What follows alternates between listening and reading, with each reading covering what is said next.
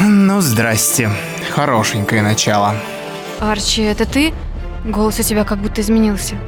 Многое они понимают. И ничего, пожалуйста, не трогай без разрешения. Ты находишься в квартире волшебников. Неизвестно, какая из вещей заколдована. Ах, А, как здорово быть волшебником. Наскать самобранку не облокачивайся. Она этого не любит. Ох, Арчи, в этом доме, когда звонит телефон, значит, где-то что-то случилось. Хорошо, сам справлюсь. Что значит сам? Тоже мне следопыт выискался. Оливка, в дюжине 13? М, Сейчас посмотрим в сети. А про чародеев и колдунов тут тоже есть? Чего тут только нет.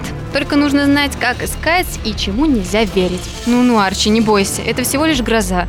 Я надеюсь, ты применишь какое-нибудь заклинание, чтобы это чудище нас не погубило. Только в самом крайнем случае. Думаю, э, это тот самый случай. Что вы, дорогая моя, это чудище побороть нельзя. Можно только выиграть время. Так вы не в первый раз его встречаете. А! А! Ну ты даешь! Подкрался? Оливка, он оглох. Вы себя хорошо чувствуете, молодой человек? Товарищ Воронов, не обращайте внимания. Это у него из-за стресса. Не каждый день встретишь, с- сами знаете кого. На «С» начинается, на «Р» продолжается.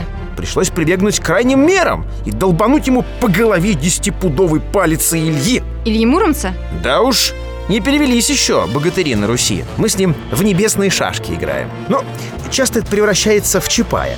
И результат – закрытый перелом предплечья, трещины в трех ребрах, сотрясение мозга, фингал под глазом. Не знаю, как там Иван Царевич, а у меня уже ноги трясутся от мысли о встрече с огромным серым волком. Это всегда звучит скучно. А спросить, то такого расскажут, что дух захватывает. Думаю, на сегодня хватит.